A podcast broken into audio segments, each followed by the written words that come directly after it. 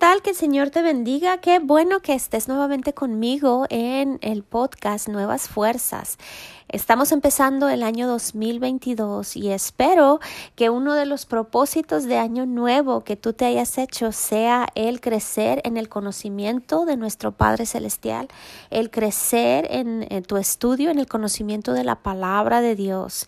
Espero que hayas tenido unas vacaciones navideñas maravillosas, que hayas pasado un buen tiempo con familia, que hayas comido muy rico, que te hayan regalado algo que realmente necesitabas o que realmente deseabas, pero sobre todo todas las cosas que hayas recordado la razón por la cual nosotros celebramos la temporada navideña. Y creo que esto es algo que debemos de celebrar todos los días. Qué maravilla Qué gozo el saber que nuestro Dios, que Dios mismo vino a rescatarnos de la autoridad y el dominio de las tinieblas y a liberarnos de nuestros pecados. Y pues bueno, año nuevo es un podcast nuevo, con, empezamos con un nuevo tema y generalmente me gusta empezar el año haciendo un tema acerca de transformación, de cambios. ¿Por qué? Pues porque todos nos hacemos propósitos de año nuevo, todos deseamos empezar el año llenos de esperanza y, y trayendo cambios, quizá dietas o leer más o hacer ejercicio, tantas y tantas cosas que nos proponemos y realmente eso es lo que yo quería hacer pero en oración el Señor puso en mi corazón hacer algo diferente. Y esto, aunque es un estudio que eh, me, me, anima mucho y que sé que eh, necesitamos eh, escuchar, también es algo que me da un poco de nervios porque realmente nunca he, sí he estudiado esto en las escrituras, es algo que practico en las escrituras, pero no es un estudio que yo haya compartido en, ah, en el pasado. Entonces, este estudio es realmente nuevo. Y el título de este podcast, que va a ser por algunas semanas, es La pregunta sobre el dinero. Y la verdad es que no me gusta hablar del dinero, no me gusta hablar acerca de finanzas, pero fue el Señor que puso en mi corazón hacerlo y creo que si Él lo puso en, en mi corazón hacerlo es porque hoy esto es algo que nosotros necesitamos. Necesitamos aprender a conocer qué es lo que dice la palabra de Dios respecto a nuestras finanzas, respecto a la bendición de Dios, respecto a prosperidad. Y si es, esa palabra, sé que a muchas personas no les agrada esa palabra porque ha sido usada en una manera errónea, porque ha habido mucha enseñanza que ha caído en error, pero eso no significa que la palabra de Dios no hable al respecto acerca de prosperidad, acerca de bendición financiera. Entonces, pues con las cosas que suceden a nuestro alrededor en estos tiempos, sé que en muchas partes, sé que mucha gente ahorita han perdido sus empleos, están teniendo necesidad financiera y qué mejor manera de empezar el año sino conociendo qué es lo que dice el Señor acerca de su bendición, acerca de su provisión para cosas naturales, para cosas físicas.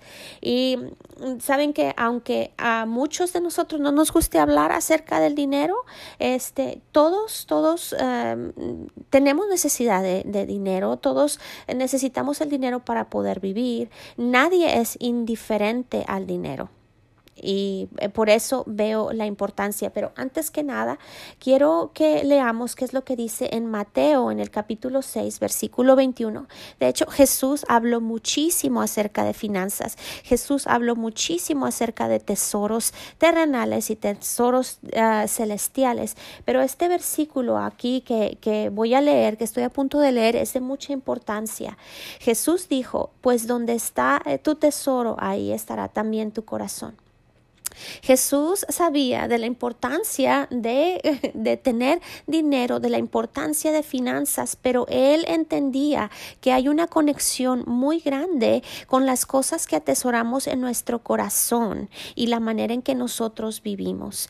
Cuando nosotros hacemos del dinero nuestro número uno que estamos buscando simplemente uh, cosas físicas, cosas uh, o aumento financiero, financiero, incremento financiero, ah, se puede hacer idolatría en nuestras vidas. Eh, el deseo de nuestro corazón, ah, bueno, en lo que continuamos en el estudio, el deseo de nuestro corazón es recibir la bendición de Dios, pero con un propósito que nosotros vamos a ver a continuación. Pero no nos olvidemos que Jesús dijo, donde está tu tesoro, ahí también está tu corazón. Y nuestro corazón debe de estar lleno del el amor de Dios para poder eh, ser prósperos ah, de acuerdo a lo que dice la palabra de Dios y no de acuerdo a cómo nos dice el mundo. Ah, Jesús conocía esta conexión del corazón ah, con lo que cada persona atesora y es por eso tan importante que el deseo de nuestro corazón sea agradar a Dios.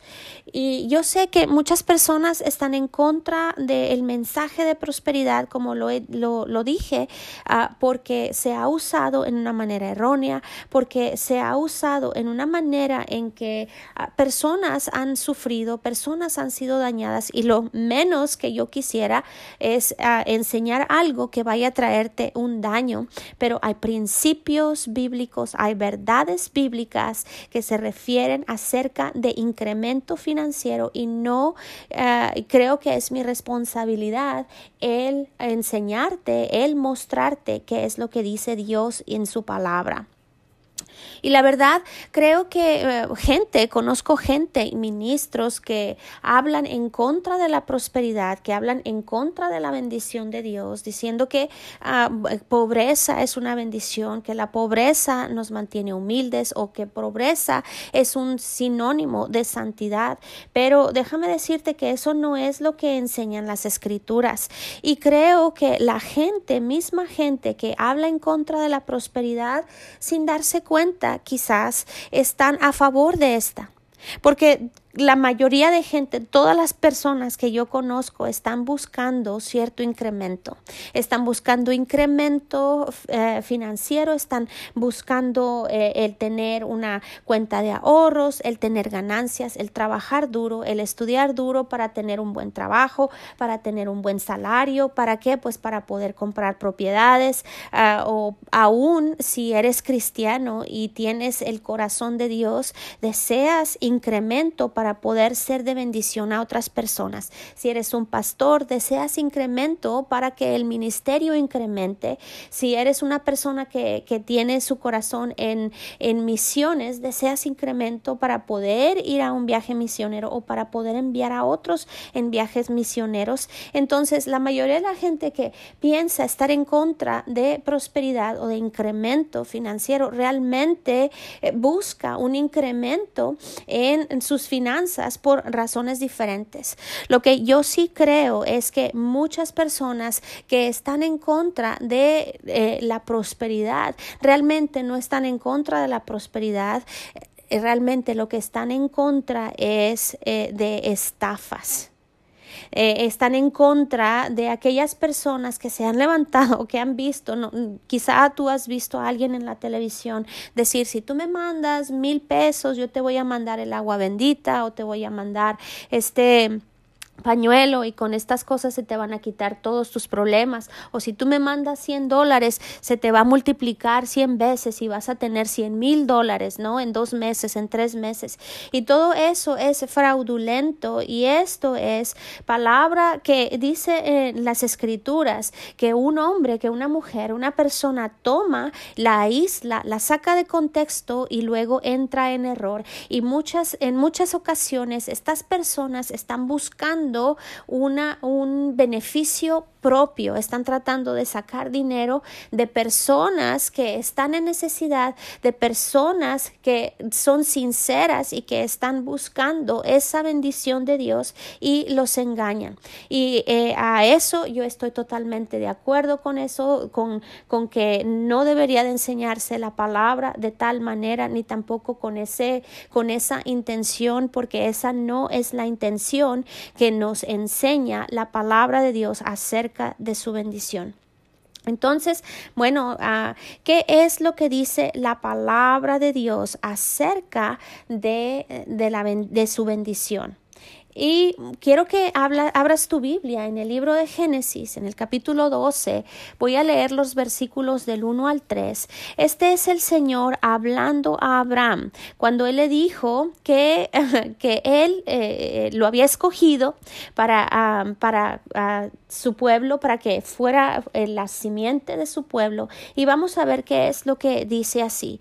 Vete de tu tierra y de tu parentela y de la casa de tu padre a la tierra que te mostraré yo haré de ti una nación grande, te bendeciré y engrandeceré tu nombre, y tú serás de bendición. Bendeciré a los que te bendigan y maldiciré a los que te maldicen, y en ti serán benditas todas las familias de la tierra.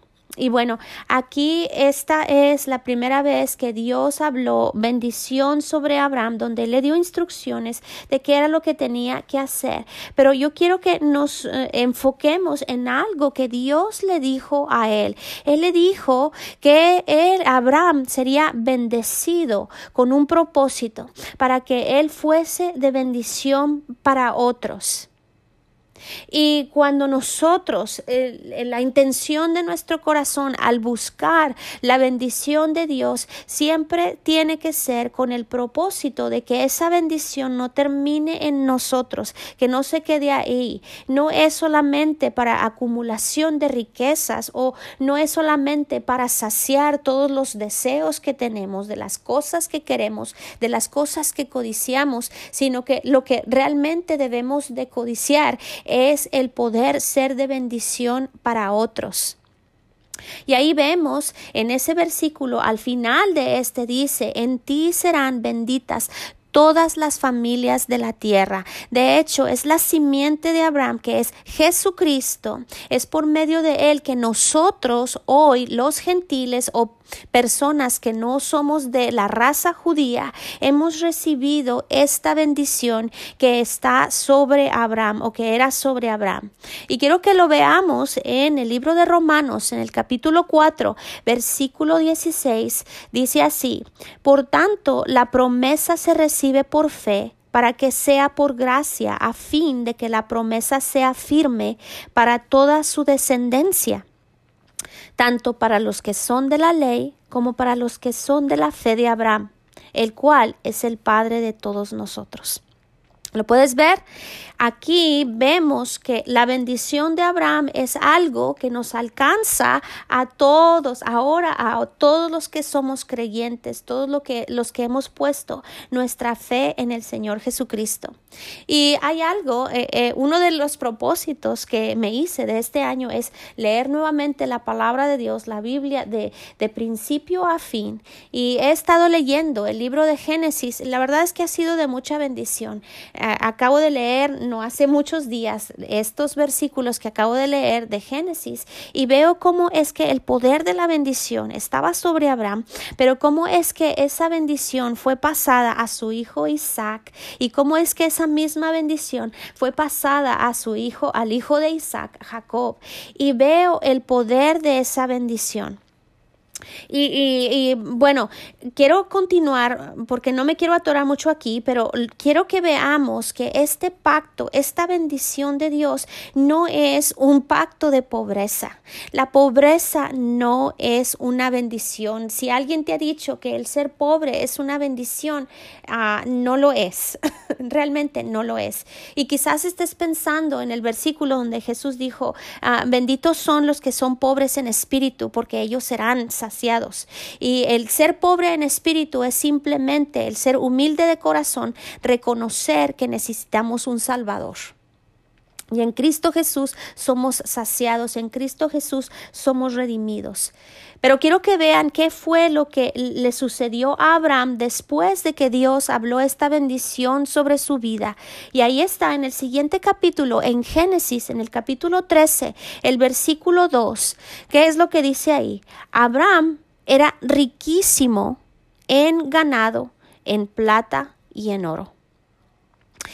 Lo que quiero que, puedas ver es que parte de la bendición que Dios habló sobre Abraham incluye prosperidad financiera. No es todo, no lo es todo. La bendición de Dios no solamente es prosperidad financiera. La bendición de Dios tiene que ver con bendiciones espirituales, tiene que ver con toda, con, con, con todo lo que se refiere a ser plenos en nuestra vida. De hecho, la palabra prosperidad simplemente significa ser pleno. Y saben que hay mucha gente que piensa que solamente se refiere a cuestiones financieras, pero hay otros que piensan que solamente se refiere a cuestiones espirituales. Y ambos están en lo incorrecto porque incluye las dos cosas, ambas cosas. Saben que yo conozco gente que tiene mucho dinero, que tiene muchas propiedades, que tiene muchas cosas, pero que no es próspero. Y de la misma manera, hay gente que tiene, que, que, que no, que, que, no tiene mucho, que no tiene muchas, uh, muchas posesiones nat en, en lo natural, pero que es una persona próspera. Y saben que la palabra de Dios nos dice que Jesús vino a darnos plenitud, Jesús vino a darnos vida y a dárnosla en abundancia y en las provisiones de nuestro Señor Jesús, que esto lo vamos a ver en, en los siguientes uh, podcasts, en los siguientes estudios, es que Él vino a proveer también una estabilidad financiera en nuestras vidas. Pero hay algo que no quiero que, que, nos olvidemos. Voy a mencionar un versículo bíblico que muchas personas que han abusado de la prosperidad han usado y uh, vamos a ahondar un poco acerca de esto y pues espero que espero que, que el Señor abra los ojos de tu entendimiento que puedas ver qué es lo que dice el Señor respecto a esto. Eh, Jesús dijo en Lucas en el capítulo 6 versículo 38 él dijo, den y se les dará una medida buena, incluso apretada, remecida y desbordante, porque con la medida con que ustedes midan serán medidos. Saben que Jesús, uh, cuando él hablaba de finanzas, él siempre, como lo dije, lo conectó a las intenciones del corazón. Y gente ha usado este versículo en una manera incorrecta y, y solamente mm, produciendo, no sé, uh, o trayendo un fruto en la gente que solamente quieren dar con el propósito de recibir. Voy a dar 100 dólares para, para que yo gane mil dólares o voy a, voy a dar para que, para que Dios me dé. Pero si nosotros leemos las escrituras que están en conexión con esta palabra, nos vamos a dar cuenta de que no solamente es como, es como muchas personas te dicen, da y se te dará, y, y la intención de tu corazón es, es dar para, por, para poder recibir más, como si estuvieras este, intercambiando algo. Pero la palabra de Dios en Primera de Corintios 13 y este este capítulo es donde Dios nos enseña la preeminencia del amor, la importancia del amor. En el versículo 3 el Señor nos dice, dice, "Y si repartiera todos mis bienes para dar de comer a los pobres y entregara mi cuerpo para ser quemado como un mártir, y no tengo amor, de nada me sirve." Si lo que nos está motivando a dar nuestras ofrendas, lo que nos está motivando a dar nuestros diezmos es el recibir más, recibir más, recibir más para acumular riquezas, para tener todos los deseos, todas las cosas que, que deseamos. Dice la palabra de Dios que no nos va a traer ningún beneficio porque no lo estamos haciendo con el corazón correcto. Si tú das motivado por amor, Vas a dar y vas a recibir con la intención de dar nuevamente. Serás bendito sin importar qué es lo que esté sucediendo a tu alrededor en las finanzas del mundo, porque Dios ha hecho un principio y ha hecho una promesa de bendecir a aquellos que confían en Él para establecer su pacto en esta tierra. Pero saben que eh, la palabra de Dios viene también con eh, la palabra de bendición eh, de, en, en la Biblia acerca de finanzas, viene con varias advertencias. El Señor nos da advertencias. Porque el dinero tiene tanto poder en nuestra carne, puede tener tanto poder en nuestra alma, que si nosotros empezamos a ver o acumular riquezas, tiene el poder de robar el corazón que le pertenece a Dios. Y es por eso que Jesús decía, si tu corazón está en los tesoros de la tierra, no puedes servir a Dios, no puedes servir a Dios y a las riquezas del mundo. Pero eso no significa que Dios no quiera que tú tengas riquezas. Vemos cómo es que Él bendijo a Abraham, pero también vemos el corazón de Abraham que estaba dispuesto a obedecer, estaba dispuesto a seguir a Dios y establecer el pacto que Dios había hecho con él para con todos sus hijos y los hijos de sus hijos.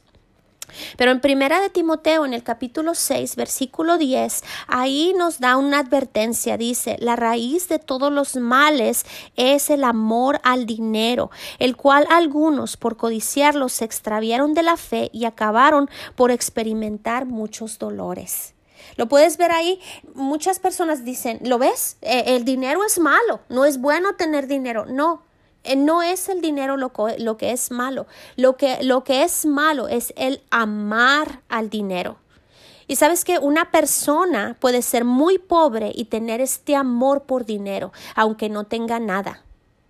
Y también, obviamente, personas que tienen mucho, mucho dinero pueden poner toda su confianza y su amor en el dinero, que cuando, cuando alguien te dice, oye, hay que dar una ofrenda para esto, para lo otro, te molestas porque tu dinero es tu ídolo, porque tu dinero es donde tú tienes tu confianza.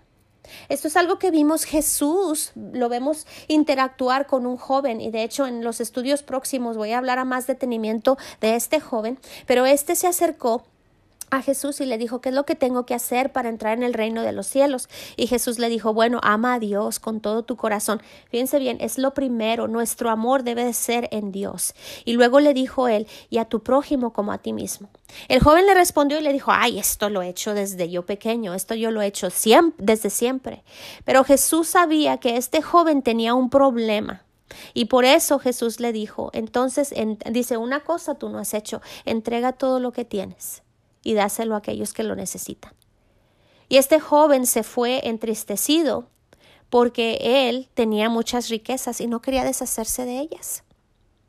Y ahí podemos ver que este joven realmente no amaba a Dios con todo su corazón, con todas sus fuerzas, con toda su alma, porque no estaba dispuesto a deshacerse de lo que realmente atesoraba en su corazón. Y esto es algo, pienso que la raíz de esto proviene de Satanás. En el libro de Ezequiel, en el capítulo 28, en el, versículo 13, dice ahí, eh, describe cómo es que Satanás, antes de convertirse en Satanás, cuando todavía era un ángel, un querubín, dice que era tan hermoso y tenía piedras preciosas incrustadas en su cuerpo y tenía ah, instrumentos musicales y era, una, eh, era un ser hermoso Y eso causó ese orgullo dentro de su corazón, pero él pensó tanto de sí mismo que él era mejor que todos por todo el valor que estaba incrustado en él, y eso fue lo que causó su caída. Otra advertencia que el Señor nos da, esto es en la parábola del sembrador, por una de las advertencias, algo que dice nuestro Señor, que la palabra de Dios se hace inefectiva en nuestras vidas. Esto está en Marcos en el capítulo 4, versículo 19, dice, pero las preocupaciones de este mundo, el engaño de las riquezas y la codicia por otras cosas, entran en ellos y ahogan la palabra, por lo que ésta no llega a dar fruto. Una de las razones, hay varias razones por las cuales la palabra de Dios se hace infructífera en nuestras vidas, pero una de las razones es el engaño de las riquezas y la codicia por otras cosas. Ven lo importante de tener un corazón recto cuando buscamos la bendición de Dios, cuando buscamos incremento en nuestras vidas y que Dios quiere darnos ese incremento. Pero si nosotros nos desviamos y empezamos a desear más las cosas que nosotros podemos eh, obtener a causa de esta bendición, en lugar de aquel que nos está bendiciendo, es cuando tenemos un corazón incorrecto y es cuando empezamos a desviarnos de lo que el Señor tiene para nuestras vidas.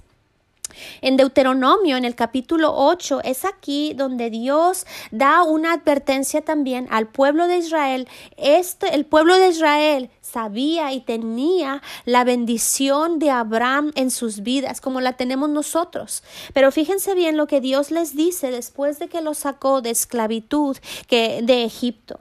Dice, cuidado, no vayas a olvidarte del Señor tu Dios, ni de cumplir sus mandamientos, sus decretos y sus estatutos que hoy te ordeno cumplir. No te olvides de esto, del Señor les está diciendo.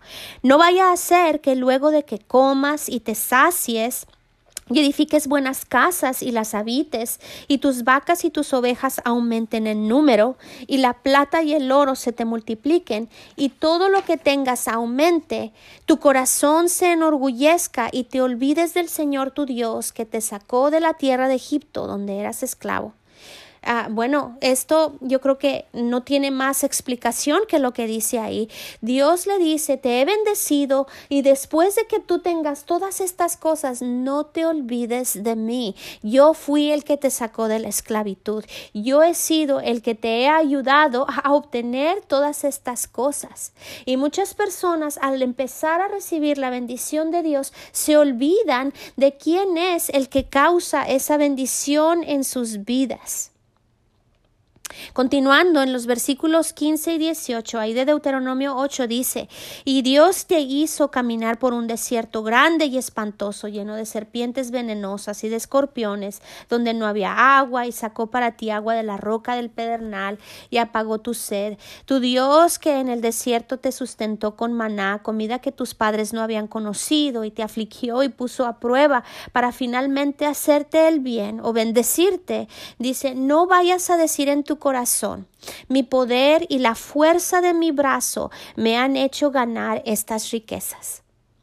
¿Sabes que Conozco infinidad de personas, muchas personas que empiezan una vida eh, cristiana, empiezan a buscar de Dios, escuchan acerca de la bendición de Dios porque ah, tienen necesidad, están animados, pero al momento en que empiezan a recibir incremento o empiezan a recibir estas riquezas que vienen a causa de la bendición de Dios, se les olvida y empiezan a pensar que es su propia habilidad, su propia inteligencia, es este su, su, su fuerza de voluntad o, o lo duro que trabajan.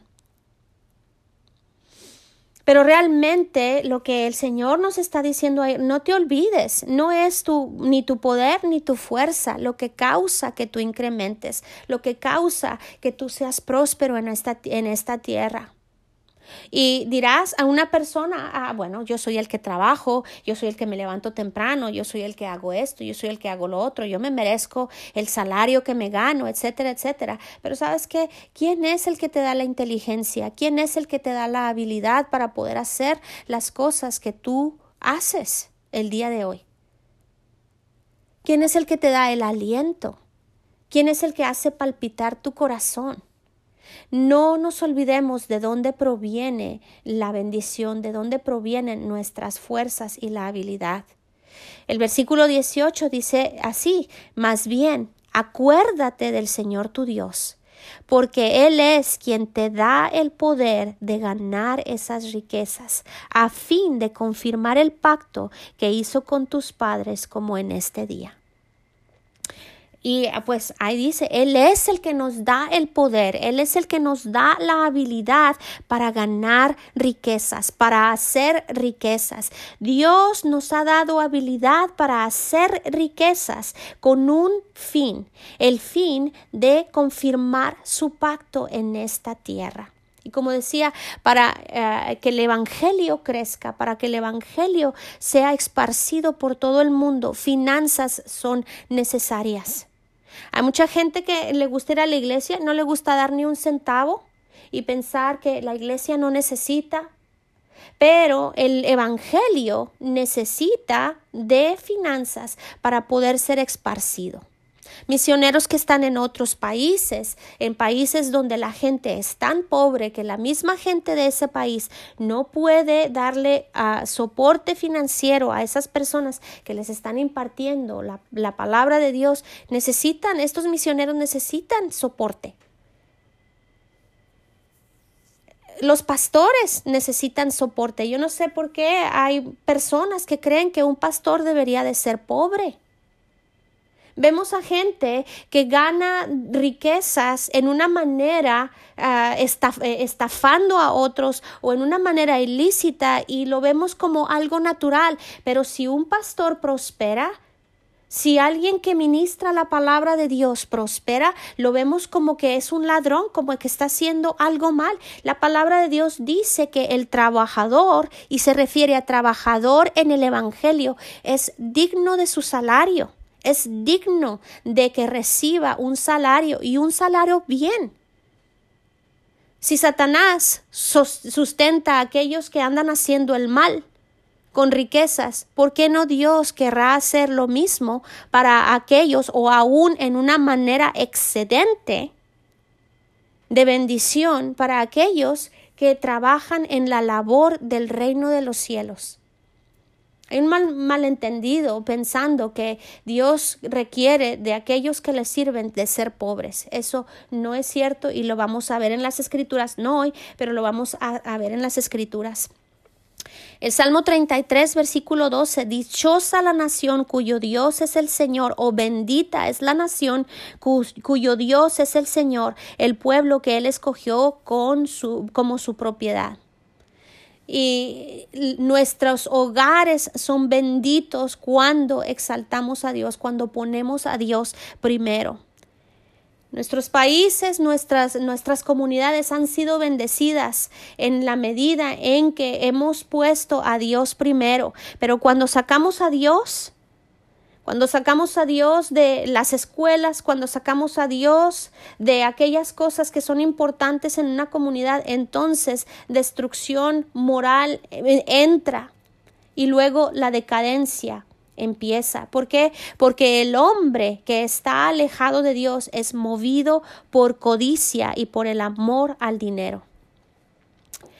En Proverbios, en el capítulo 16, versículo 18, dice, la soberbia precede al fracaso y la arrogancia anticipa la caída. Y cuando tú piensas que eres tú el que está haciendo todas estas cosas, que eres tú el que produce todas estas riquezas en tus propias fuerzas, estás siendo soberbio, estás siendo arrogante y tarde o, o temprano fracaso y caída viene a nuestras vidas. Volviendo de nuevo a Deuteronomio 8, en el versículo 19 dice, pero si llegan a olvidarse del Señor su Dios y se van tras dioses ajenos y les sirven y se inclinan ante ellos, yo les hago saber hoy que de cierto perecerán por no atender a la voz del Señor su Dios, perecerán como las naciones que el Señor va a destruir delante de ustedes. ¿Saben qué? Podemos ver en el mundo naciones que no tienen conocimiento de Dios, naciones que se han rehusado al conocimiento de Dios, que han removido a Dios del centro de, de ese país, siempre ha traído destrucción y angustia, mortandad a la gente de ese pueblo y donde vemos donde, eh, donde Dios es el Dios de ese pueblo, ahí hay bendición. Y ah, creo que en los tiempos en los que estamos viviendo ahora es necesario que aprendamos a confiar en Dios con todo nuestro corazón, con toda nuestra alma, con todas nuestras fuerzas para protección física, para salud y para provisión de nuestras necesidades. En el Salmo 35, versículo 27 dice, pero que canten y se alegren los que están a mi favor. Eso se refiere a los que están a favor de Dios. Que digan siempre, grande es el Señor, pues Él se deleita en la prosperidad de su siervo, o se deleita en bendecir a su siervo. No puede ser más claro. Dios se deleita, como tú te deleitas sobre tus hijos, tú te deleitas cuando a tus hijos les va bien. Tú no deseas, ay, espero que mi hijo sea tan bendecido que tenga mucha pobreza y tenga necesidad en su vida. Realmente yo sé en tu corazón, tú nunca desearías, si eres un buen padre, si eres una buena madre, tú no deseas eso en tu corazón para con tus hijos. El deseo de tu corazón, la razón por la cual lo haces que se levante cada mañana para ir a la escuela, lo haces cada día que, que se aplique en sus estudios, es porque porque estás buscando que en un futuro él sea un miembro de la sociedad productivo, que tenga un trabajo que le va a redituar un buen salario, ¿para qué? Para que prospere, para que incremente, para que compre propiedades, para que pueda adquirir riquezas. Y ese es el deseo de tu corazón. El deseo del corazón de Dios es que sus hijos prosperen con un propósito para establecer su pacto aquí en esta tierra. No es cierto que Dios desea que sus hijos permanezcan pobres esa no es una bendición. Y tú lo puedes ver en tu propia vida y los deseos que tú tienes para con los tuyos. En tercera de Juan, en el capítulo 1, versículos 2 al 4, ahí dice, Amado, deseo que seas prosperado en todo y que tengas salud a la vez que tu alma prospera. Pues yo me regocijé mucho cuando los hermanos vinieron y dieron testimonio de tu fidelidad y cómo andas en la verdad. No tengo mayor gozo que oír que mis hijos anden en la verdad. Déjame decirte, este versículo es el deseo del corazón de Dios. Dios desea que nosotros seamos prosperados en todo y que tengamos salud y que, sea, que seamos prosperados y que tengamos salud a la vez en que nuestra alma prospera para poder ser prosperados en nuestra vida, para poder caminar en estas bendiciones, es necesario que nuestra alma prospere. Y a lo que se refiere de nuestra, que nuestra alma prospere, es necesario que nosotros renovemos nuestra mente de acuerdo a lo que dice la palabra de Dios. La palabra de Dios dice que nosotros somos bendecidos con el bendecido Abraham. La palabra de Dios dice que Él nos rodea con un escudo de favor. La palabra de Dios dice que somos la cabeza y no la cola. La palabra de Dios habla muchísimas bendiciones sobre nuestras vidas, pero si nosotros creemos que no somos bendecidos, que siempre nos va a ir mal, que no hay nada que nosotros hagamos que prospere, entonces nuestra alma no prosperará y nuestra vida en lo que tiene que ver con incremento financiero no cambiará.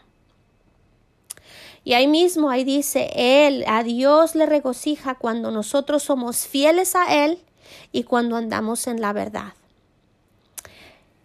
Y bueno, eh, esto es eh, eh, el estudio del día de hoy. Sé que ya me pasé de tiempo, pero quiero que medites en estas palabras, quiero que medites en lo que dice, en lo que estudiamos el día de hoy.